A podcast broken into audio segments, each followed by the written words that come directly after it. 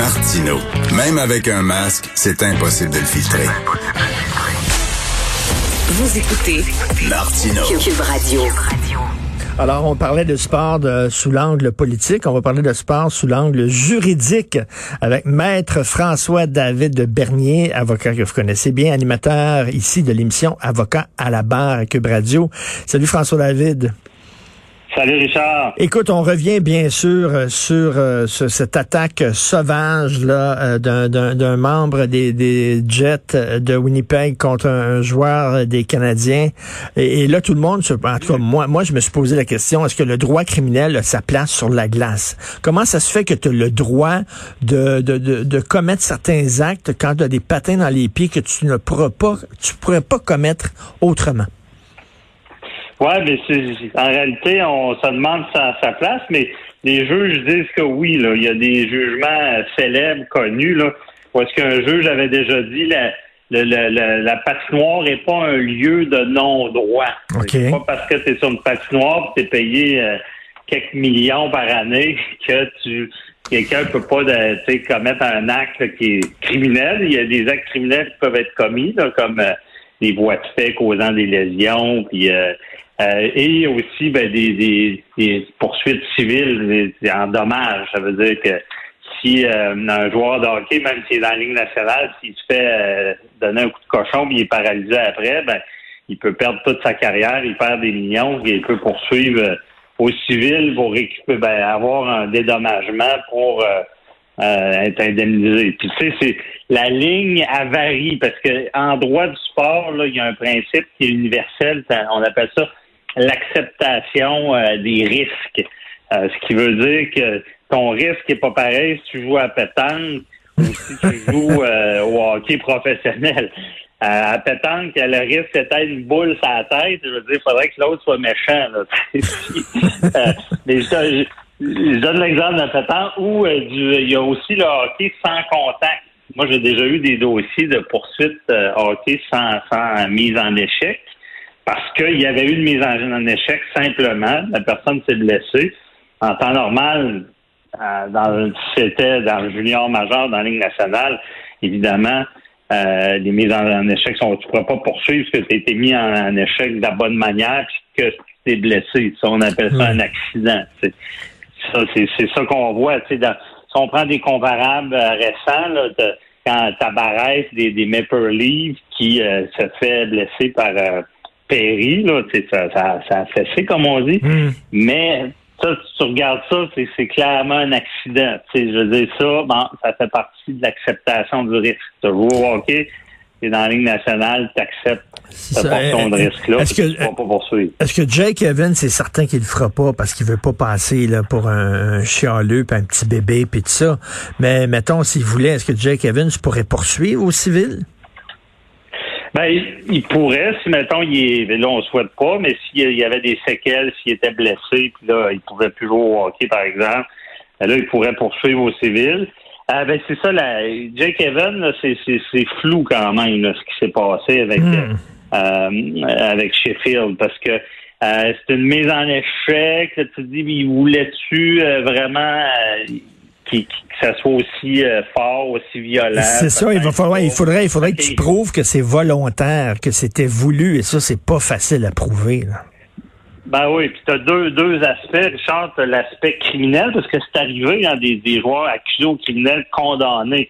Et ça, c'est plus dur. C'est le fardeau de la preuve hors de tout doute raisonnable. Il faut que tu prouves vraiment qu'il voulait ben, faire mal. Il voulait blesser. Il y avait une intention criminelle de, de, de blesser ou euh, de causer euh, du mal. Bon. Fait que ça, c'est une chose. Au civil, c'est moins c'est, plus facile à prouver un peu, mais il faut que tu prouves que quelqu'un de raisonnable, normal, il savait que si tu commets ce genre de geste-là, euh, tu, que, que la personne elle, serait blessée. Puis là, tu peux, tu peux aller récupérer des dommages.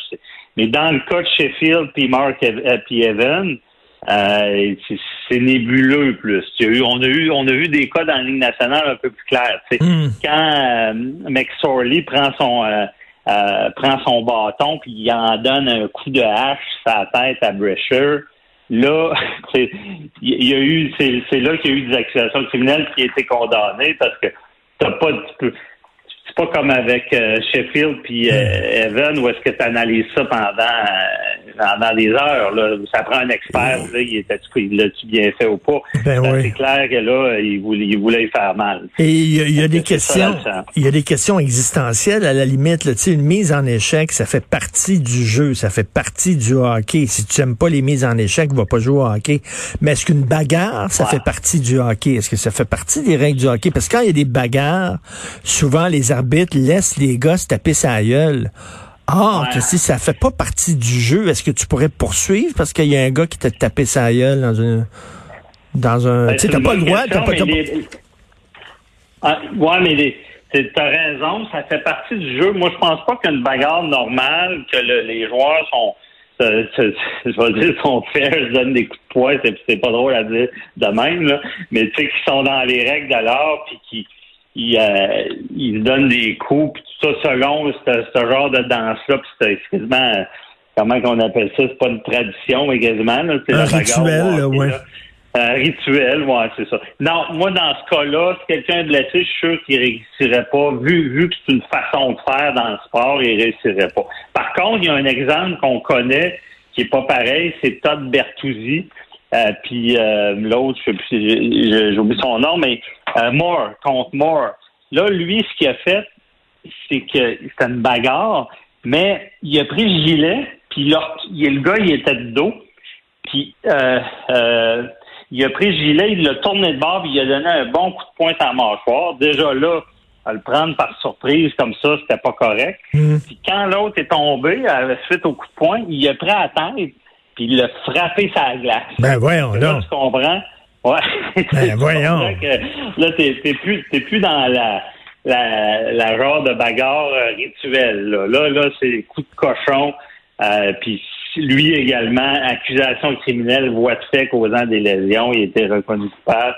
Poursuite civile de millions et de millions parce que Ah oui. euh, Moore euh, peut- euh, pouvait plus jouer au hockey par après.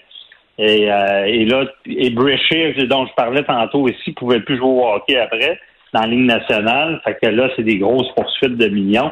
Parce qu'imagine, ils perdent des contrats de millions. Euh, puis là, là, ça, ça- mais ça s'est tout réglé hors cours. On n'a jamais su euh, vraiment qu'est-ce qui a été donné. Mais euh, quand t'es quand t'es avocat, t'as mieux avoir une poursuite d'un gars de la Ligue nationale que tu sais qu'il y a un contrat de signé que euh, dans, une ligue de garage où est-ce que le gars c'est triste, il est blessé, mais euh, tu sais, qu'est-ce que ça vaut? Mais qu'est-ce que ça vaut? Tu sais, des fois, ça vaut pas grand-chose, honnêtement. écoute, c'est euh, plate parce qu'il y a des séquelles. En tout cas, je serais curieux, je serais curieux, je serais curieux de regarder Slapshot avec toi. De regarder Slapshot avec un avocat. Ben, non, ça, ça, il y a- il y a- il y a- il y a- ça serait de- les, les frères Hanson, eux autres, ça serait des accusations criminelles, c'est sûr. Mais, rien que te dire, Richard, euh, il y, a, c'était- il y a une autre grosse cause. Quand je dis combien ça vaut, là, ça, c'est historique, cette cause-là. C'est un jeune de 16 ans, il s'est fait plaquer dans le junior, par en arrière. Il est devenu paraplégique. Et euh, lui, il a eu 8 millions. Puis ça, c'était jamais vu. Là.